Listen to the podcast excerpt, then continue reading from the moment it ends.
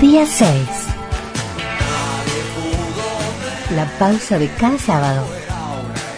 Por FM Conectar, de 15 a 18. Día 6. La pausa. Con Gaby Tichman y el Loco Iruela. Día 6. De mediodía se realizó una, un encuentro eh, vinieron organismos de derechos humanos eh, como el CELS, la APDH, eh, la Liga Argentina por los Derechos Humanos, bueno, y otras organizaciones abocadas a la cuestión de los derechos humanos estuvieron en las últimas horas en Jujuy, visitaron a Milagro Sala y otros eh, presos políticos también, eh, exintegrantes de la Tupac Amaru, eh, y hoy a la mañana se encontraron, hicieron una, una reunión, digamos, en la cual la intención era recibir denuncias, testimonios respecto de situaciones de violación de derechos humanos en, en la provincia, eh, situaciones de violencia institucional, etcétera. Queremos charlar con uno de los protagonistas de esta, de esta comitiva, pero como están por irse ya, por subir al avión casi en un ratito nomás, es que eh, vamos a alterar un poco la, el orden de esta de esta de este encuentro. Eh, y para bueno conocer un poco además de cuáles son las las los testimonios que, recogieron digamos eh, vamos a vamos también a, a, buscar a ver cuál es la, la impresión eh, con la que abandona la provincia esta esta gente que vino bueno a escuchar no porque a veces hay como gritos en el en el desierto y hace falta que eh, que bueno que sean escuchados. Por eso estamos en comunicación con Diego Morales él es abogado del Centro de Estudios Legales y Sociales el CELS hola Diego te habla Gabriela Tichman. Cómo te va buenas tardes ¿Qué tal, Gabriela? Buenas tardes. Bueno, un gusto. Gracias por, por atendernos. Sabemos que están con poco tiempo porque están por viajar, pero queríamos, bueno, una impresión de lo que fue este encuentro del mediodía con, eh, bueno, representantes de organizaciones y demás. ¿Cómo, cómo se desarrolló? ¿Qué impresión tienen? Mira, la, lamentablemente confirmamos algunas de las sospechas que teníamos y que de hecho organizaron el viaje, ¿no? De esta comitiva. Ajá. Desde el mes de marzo de este año empezamos a advertir como distintas situaciones, ¿no? De, de represión y criminalización de la protesta social, ¿no? Que se profundizaron en los meses siguientes, para, para aquellos que se organizaban por para reclamar por por su territorio, ¿no? Por ejemplo, Campo Verde, Sí. la, la represión del año pasado de Tuscapacha, digo, situaciones que empezamos a advertir que apuntaban directamente a la organización social, ¿no? A las formas que tiene la organización social para reclamar por sus derechos. Y entonces, a partir de ese escenario, pensamos en este viaje, ¿no? Con otros organismos de derechos humanos, organizaciones sindicales, hacer ese viaje, y hoy a la mañana nos encontramos con, con distintas organizaciones sociales y de comunidades indígenas Ajá. también, ¿no? Y comunidades campesinas para, para escuchar, ¿no? Eh, a- abrir eh, el oído, ¿no? A esta a estas situaciones, ¿no? Y lamentablemente sí se confirmaron, ¿no?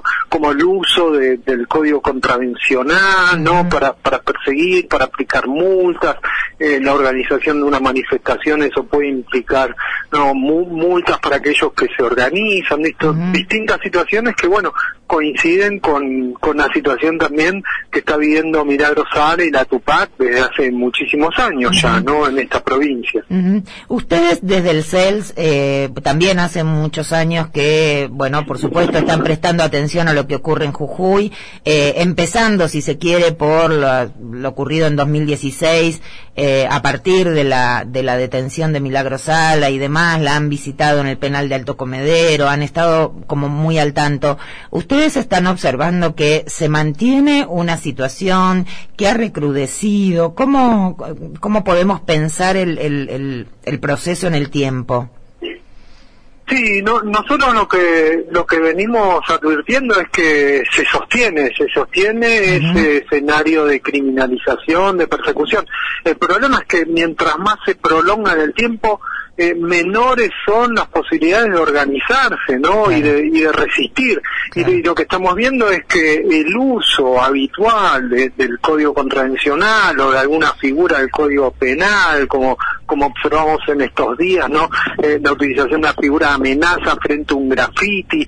Bueno, son son situaciones que, que profundizan, ¿no? Eh, el debilitamiento de, la protesta en la en la provincia. El uso del código contravencional bajo el, argumento del control de la pandemia, ¿no? muchas veces nos, nos han comentado que por por organizar una manifestación se los ha sancionado, ¿no? Por, Porque eh, supuestamente entran en riesgo las reglas de, de, COVID, ¿no? Pero esas reglas de COVID no se aplican para otras situaciones, ¿no? Entonces, lo, lo que estamos viendo también es eso, se, mantiene la estrategia de persecución, pero a la vez eh, las organizaciones sociales, bueno, eh, tienen la carga, ¿no? De tantos años de, persecución y eso va limitando, ¿no? La posibilidad de organizarse. Así es. Eh, mencionabas que estuvieron también representantes de comunidades originarias y comunidades indígenas. En este caso, quizás pareciera como una novedad o, era un tema que ustedes también tenían eh, en carpeta, digamos. No, veníamos siguiendo la situación de algunas comunidades que reclamaban no por el territorio comunitario, ¿no?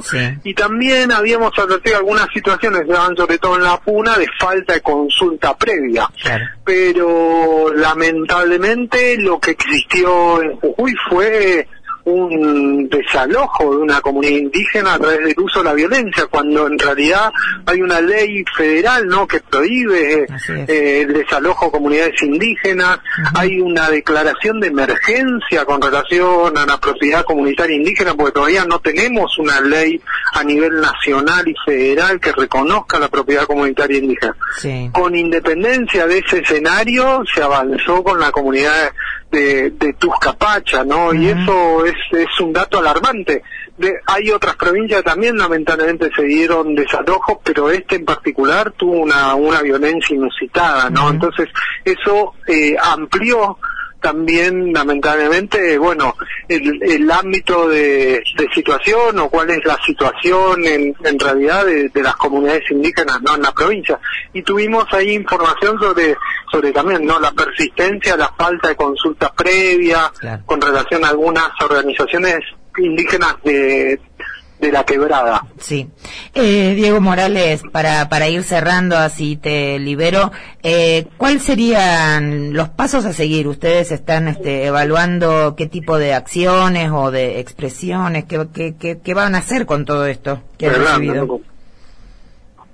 Mira, una, una cuestión que, que estamos charlando tenía que ver también con, con ver la posibilidad de regresar, ¿no? Ajá. Eh, de, pensar en, en otra visita con, con más tiempo eh, para, para dentro de, de, un par de meses.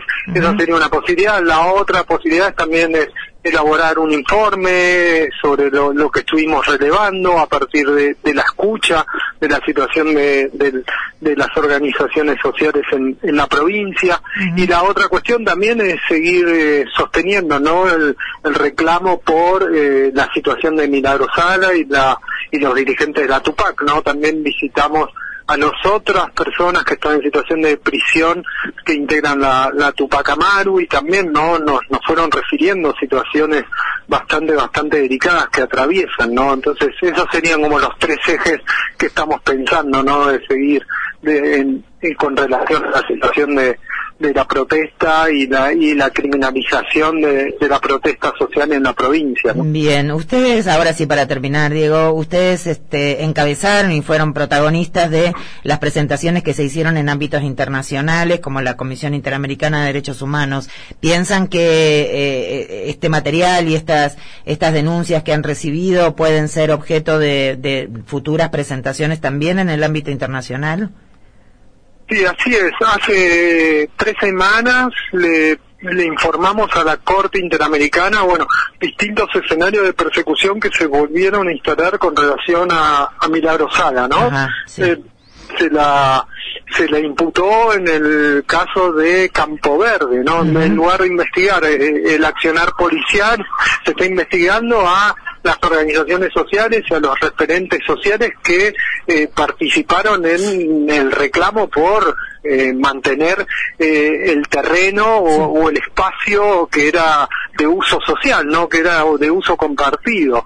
En lugar de eso, eh, bueno, se, avanzó contra estos referentes, pero también allí se le incluyó a Milagro Sala. Entonces esa es información que aportamos a la Corte Interamericana. Pero los demás elementos contextos también son sumamente relevantes para otros ámbitos internacionales. Como, como vos dijiste, la Comisión Interamericana eh, analizó la situación de Jujuy en el año 2017, pero también el grupo de tensiones arbitrarias vino a la provincia en el año 2017. Así que esta es información también muy valiosa no para esos procesos que, que, se han dado con relación a, la situación de derechos humanos en Jujuy, ¿no? Diego Morales, te agradezco mucho esta comunicación y bueno, estamos atentos a, las acciones o expresiones que puedan surgir a partir de este relevamiento y por supuesto a futuras visitas que puedan hacer a la provincia. Muchas gracias. ¿eh? Quedamos en contacto. Hasta luego. Hablábamos con Diego Morales, abogado del Centro de Estudios Legales y Sociales, el CELS, que junto con otras organizaciones em, dedicadas a la defensa de los derechos humanos estuvieron en Jujuy 48 horas, podemos decir, y hoy recogieron testimonios sobre la situación de la criminalización de la protesta social, la persecución, la violencia institucional y, bueno, la violación de los derechos humanos en la provincia. Seguiremos atentos a esto. Día 6. La pausa de cada sábado. La pausa. Día 6.